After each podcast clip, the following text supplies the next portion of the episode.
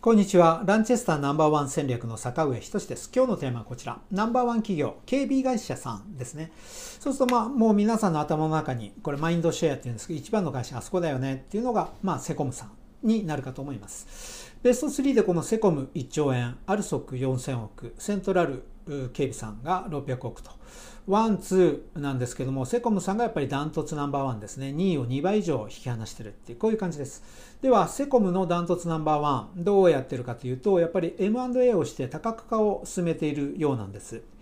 中身を調べてみますと、セキュリティ関係が55%、そして防災14%、メディカルとか保険とか不動産とかですね。売上1兆円としてセキュリティ自体が5555%なら5500億。アルソックさんの4400億よりはちょっと上ぐらいですけども、全体ではセコムさんの方が倍ぐらいになってるってこんなイメージです。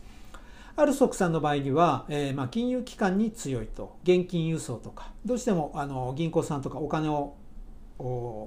なんですか ATM のところとかまた本店支店で現金の輸送というのが起こるのでそこに対して強いのがこのアルソクさんだそうです。まあ、そこで差別化をしてそこの分野では自分が自分たちがナンバーワンになるというこういう差別化戦略であったんだろうと思います。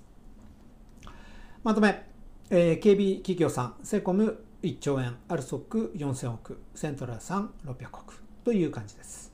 実践あるのみしていなければやらないのと同じとして一つだけやってみるとしたらばセコムのサービスを調べてみようというのが一つあるかなと思います。私自身もちょっと調べてみたんですけど、大雑把に言うと、まあ、初期投資なども含めて、セコムさんの場合、1年間10万円、月1万円弱みたいな感じで、えー、サービスを入れて、レンタルもあれば買い取りもありますという感じですね。一戸建ての家を建てた時に、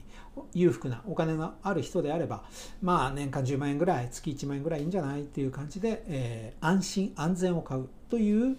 えー、サービスに対してお金を払っているっていうそんな感じではないかなと思います。実際にま日本は今非常に平和な国家ですのでそういうものに対するニーズっていうのも高いのではないかなと思います。ありがとうございます。いい会社を作りましょう。人の役に立ち、喜ばれ、感謝されるいい会社をと言っております。